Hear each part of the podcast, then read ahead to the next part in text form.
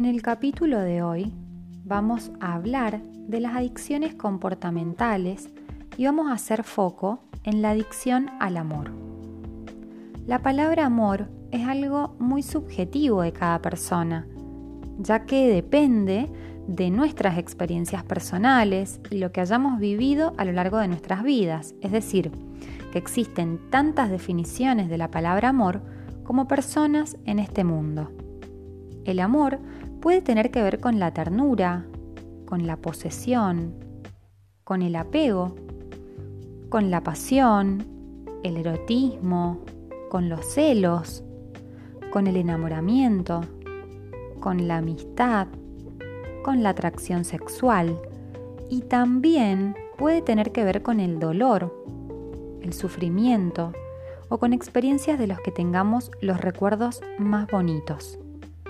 Vamos a empezar hablando del desamor o del mal amor. Muchas personas relatan la sensación de morir con la otra persona, pero también morir sin ella. ¿Qué pasa entonces cuando quedamos atrapados en una relación que nos está destruyendo? vamos a ver que esto del no amor es muy similar a la adicción a una sustancia. Claramente hay algo en estas relaciones de lo adictivo y podemos quedar siendo adictos a relaciones que recién comienzan, a relaciones con personas que hemos visto una o dos veces, a exparejas que nos dejaron dolores terribles de sufrimiento, Inclusive podemos quedar siendo adictos a parejas actuales que solo nos hieren una y otra vez. Y la verdad es que a lo que quedamos siendo adictos es a la ilusión del amor, a lo que podría ser, a un amor que en realidad no existe o nunca existió, que está idealizado o engrandecido. Las adicciones al amor comparten con las adicciones a las sustancias que a pesar de saber que nos hacen muy mal nos están dañando, no lo podemos dejar de hacer. O a pesar de las consecuencias negativas que estamos viendo, las cuales entendemos y nos damos cuenta que pueden traernos muchísimos problemas en los distintos ámbitos de nuestras vidas, ya sea en el plano laboral, social, familiar.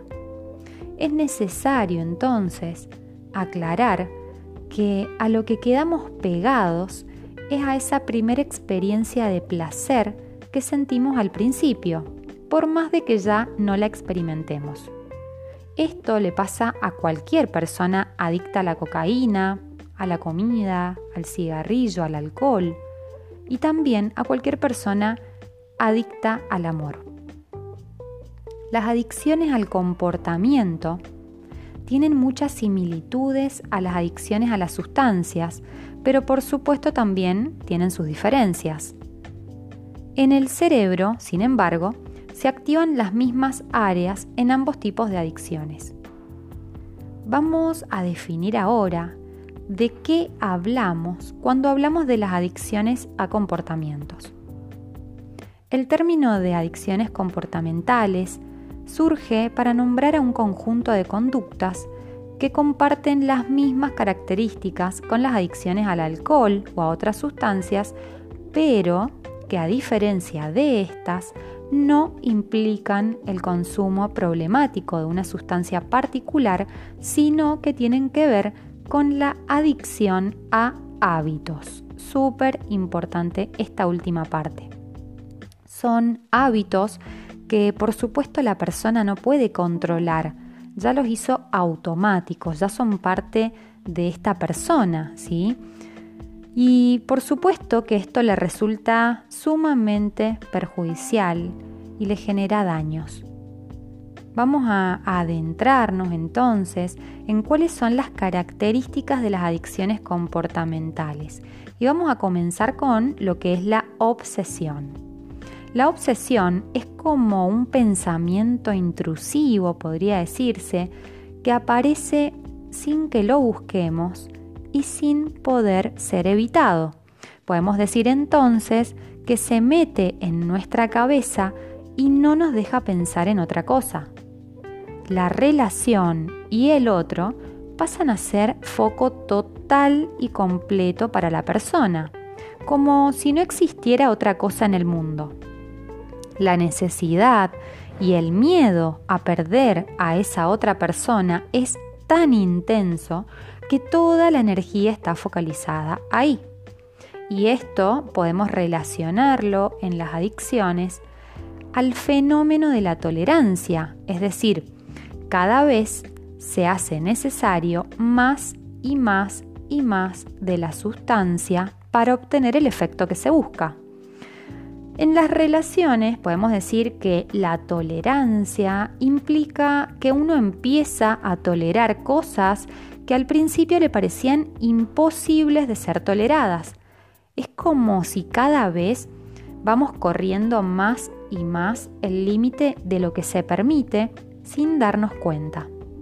Y cuando de repente nos detenemos a mirar nuestra relación, nos damos cuenta de que hay muchísimas cosas que están siendo naturalizadas y que hoy, al parecer, se dan por sentadas en mi relación. Quizás esas cosas que al principio eran inadmisibles, que yo para nada podía tolerar, hoy pasaron a ser algo totalmente naturalizado, algo común en mi pareja. Y en verdad esto nos genera un dolor enorme. Además, parece ser que cada vez son más necesarias nuevas demostraciones de amor y de cariño. Es como si nada alcanzara. En segundo lugar, está la abstinencia. Esta abstinencia tiene que ver con la falta.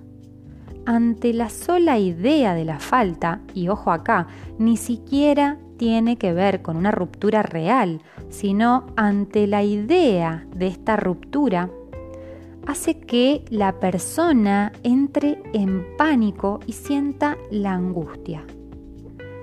Muchas veces la, la, otra persona, o uno mismo inclusive, intentan abandonar este hábito, es decir, esta relación, porque empiezan a notar que realmente y verdaderamente les hace muy mal. Pero aparece un malestar tan intenso ante el intento de la ruptura que abandonan esta idea de dejar al otro. De la misma forma que el adicto intenta abandonar una sustancia que lo está dañando mucho y la persona se hace consciente de esto, sin embargo no puede dejarlo por mucho daño que le haga se llega a hacer cualquier cosa con tal de no abandonar la relación. Cualquier cosa. Por ejemplo, aceptar condiciones de la relación que sean denigrantes, humillantes, dejar de lado mis ideas o mis pensamientos personales porque a mi pareja no le parecen bien o no los acepta. Es decir, se soporta cualquier cosa con tal de no perder al otro, inclusive mi propia dignidad. Parece ser que esto es mejor que estar solo y ahí por supuesto entran todo lo que sería el miedo a la soledad, el miedo al rechazo, el miedo al abandono. Otra característica del vínculo adictivo es el control. La persona intenta controlar la relación, los movimientos y la vida completa del otro. Yo quiero saber con quién está, qué hace, a qué hora, cómo está vestida mi pareja, etc. ¿Qué se intenta controlar verdaderamente?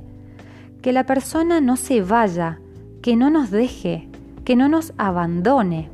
Se siente siempre una angustia y una ansiedad que son realmente incontrolables, porque la relación está todo el tiempo siendo amenazada por lo que se siente un estado de alerta que podemos decir que es constante y por supuesto desgasta completamente a la persona en cuestión.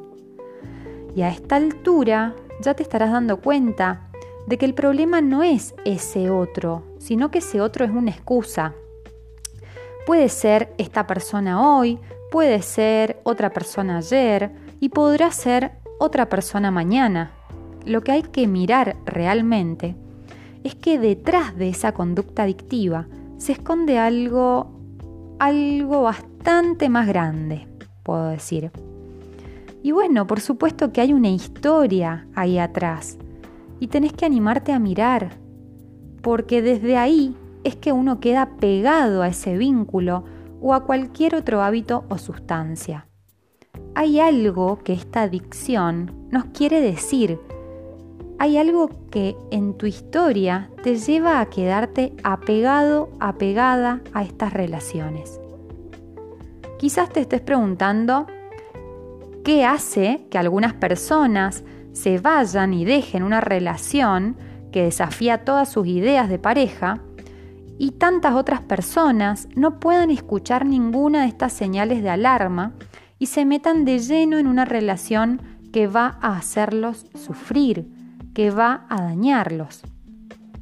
No vamos a alcanzar hoy a conocer por qué existen distintas elecciones en las personas, eso por supuesto que lo vamos a ver más adelante, pero lo que sí puedo adelantarles es que esto tiene que ver con tu historia con desamparos, miedos, apegos no seguros, con determinados tipos de autoestima, con ideas del amor y con abandonos, ¿sí?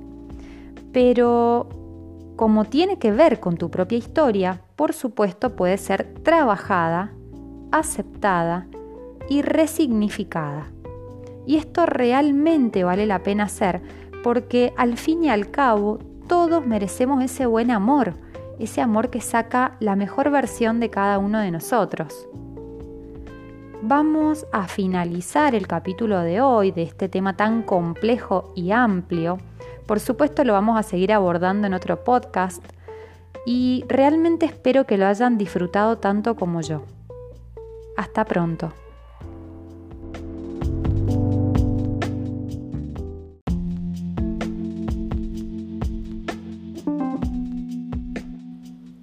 En el capítulo de hoy vamos a hablar sobre las relaciones dependientes. ¿Qué significa depender de otra persona? ¿Cómo se ve una relación codependiente? ¿Cómo identificamos este tipo de vínculo? Para eso voy a empezar definiendo lo que se entiende por dependencia emocional en psicología. Podemos decir que es un tipo de dependencia afectiva o sentimental que consiste en una serie de comportamientos que son adictivos y se dan dentro del marco de una relación. Esta relación puede ser de pareja, una amistad, entre familia, es decir, se puede dar en cualquier tipo de vínculo que construyamos. En estas relaciones hay una asimetría en el rol que ocupa cada persona. Es decir, que hay una afectividad que es desproporcional o disfuncional. A veces este tipo de relaciones puede ser transitorio, pero la realidad es que la mayoría de las veces se da un patrón de dependencia en la persona, que por supuesto puede ser observada a lo largo de su vida con las distintas parejas que esta persona haya tenido.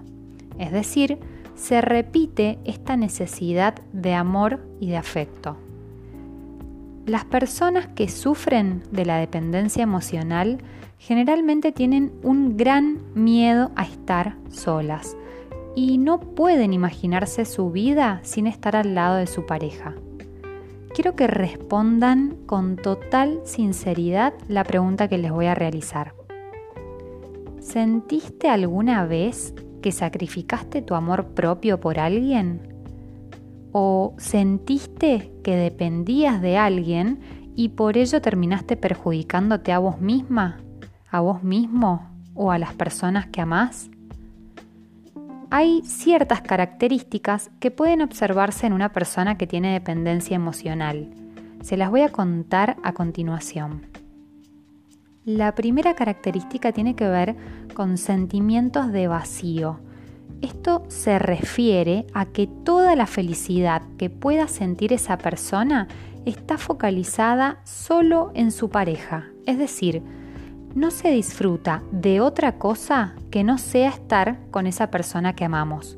Esto, por ejemplo, se ve cuando mi pareja se va con sus amigos o se va con su familia y yo me siento que, me abandonó, ¿no? Entonces automáticamente aparece esta sensación de vacío, de angustia.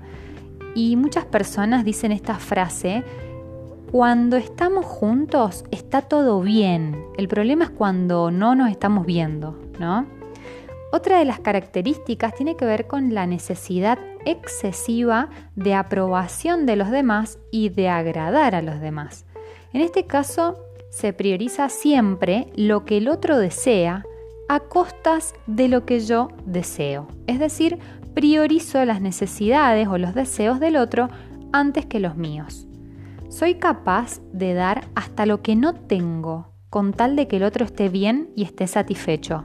Por ejemplo, si yo quiero juntarme a almorzar con mi familia un día domingo, pero de repente mi pareja me dice que no, que le da fiaca, que no tiene ganas de ver a mi familia, que prefiere quedarse durmiendo todo el día, yo me quedo, ¿sí? Por más ganas que tenga de hacer lo contrario, es como que busco la aprobación de mi pareja y por ende hago lo que mi pareja tenga ganas de hacer.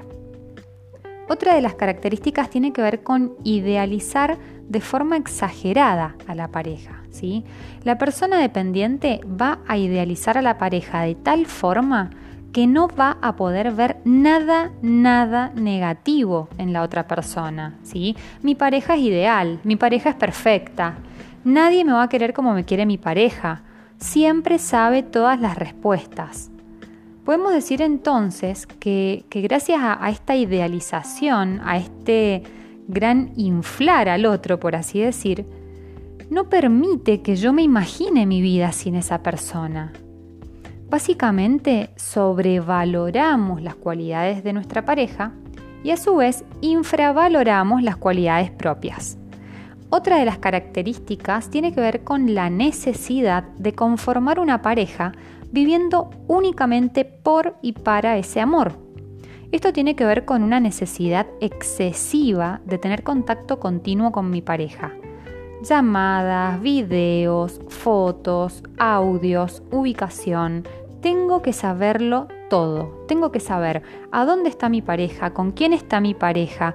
Podemos decir que es un amor totalmente exagerado y desmedido por el otro. Otra de las características tiene que ver con la incapacidad para romper ataduras. Esto sería básicamente la incapacidad para ponerle fin a una relación. Es decir, la persona dependiente prefiere sufrir antes que terminar con esta relación que tanto dolor me genera y por ende me genera ansiedad no puede imaginarse la vida sin esa persona. El solo hecho de imaginarlo ya genera ansiedad y grandes montos de angustia.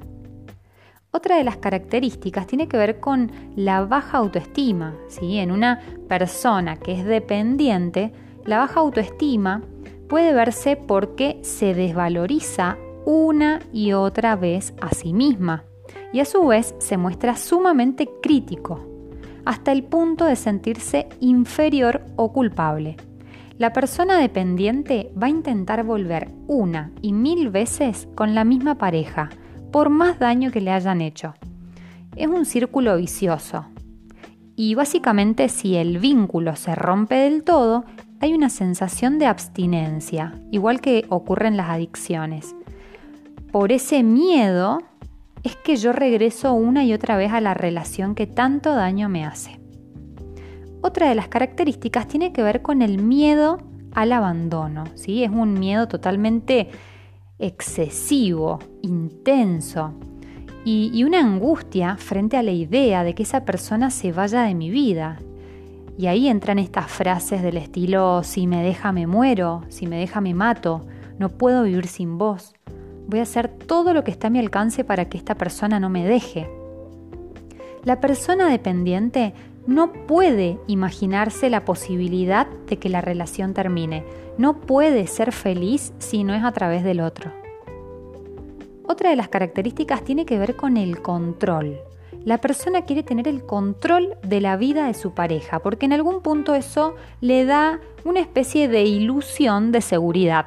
Por ejemplo, llamar a la pareja cuando está trabajando, mandarle audios cuando está en una reunión con amigos. En otros casos inclusive llegan a convertirse en una especie de espías de la pareja, dejando totalmente su vida para controlar paso a paso la vida del otro.